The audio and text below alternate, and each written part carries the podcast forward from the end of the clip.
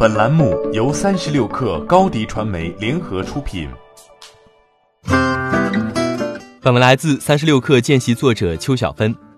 特斯拉变抠了，除了此前宣布加收汽车流量费，据 Electric，特斯拉近日更新了超级充电桩的计费政策，增加了电池充电以外的其他用电成本，比如电池加热器、HVAC 系统等费用。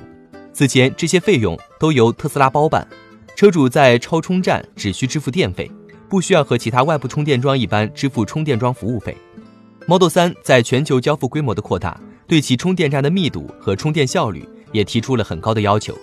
此前，据网友在感恩节上传的视频，在美国加利福尼亚州圣路易斯奥比斯波的一处超级充电桩附近大排长龙，车主要排队等待数小时才能有充电机会。根据此前的规划，特斯拉将在2018年安装1.8万个超级充电桩，但由于建桩成本太高，靠汽车销售补贴铺装的路子非常难走。这一目标直至2019年年底依旧没有实现。中国作为其最重要的市场，截至目前，特斯拉超级充电站已覆盖中国140多座城市，超级充电桩数量已超2300个。特斯拉方面预计。二零二零年，在中国大陆地区新增四千个超级充电桩。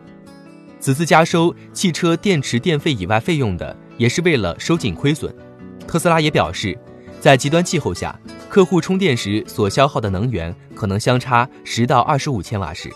新的计费方法将更准确地反映出交付给客户的价值和特斯拉产生的成本。在美国本土市场，特斯拉此前也开始寻求充电上的外部合作。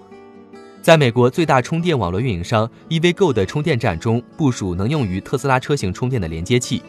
同时为了提升充电效率，增加充电站的汽车对流转效率，二零一九年三月份，特斯拉也推出酝酿了三年的项目——超级充电桩 V 三，并且已经在美国拉斯维加斯落地了全球第一个成熟的 V 三超充站。以往的 V 二超充桩电量充满时间为四十到五十分钟。而 V 三超级充电桩采用了最新的液冷式电缆设计，充电速率达到了二百五十千瓦，把完全充电控制在了三十分钟以内。此外，在 V 三超充桩推广之前，特斯拉也将 V 二超级充电桩的速率提升至一百四十五千瓦。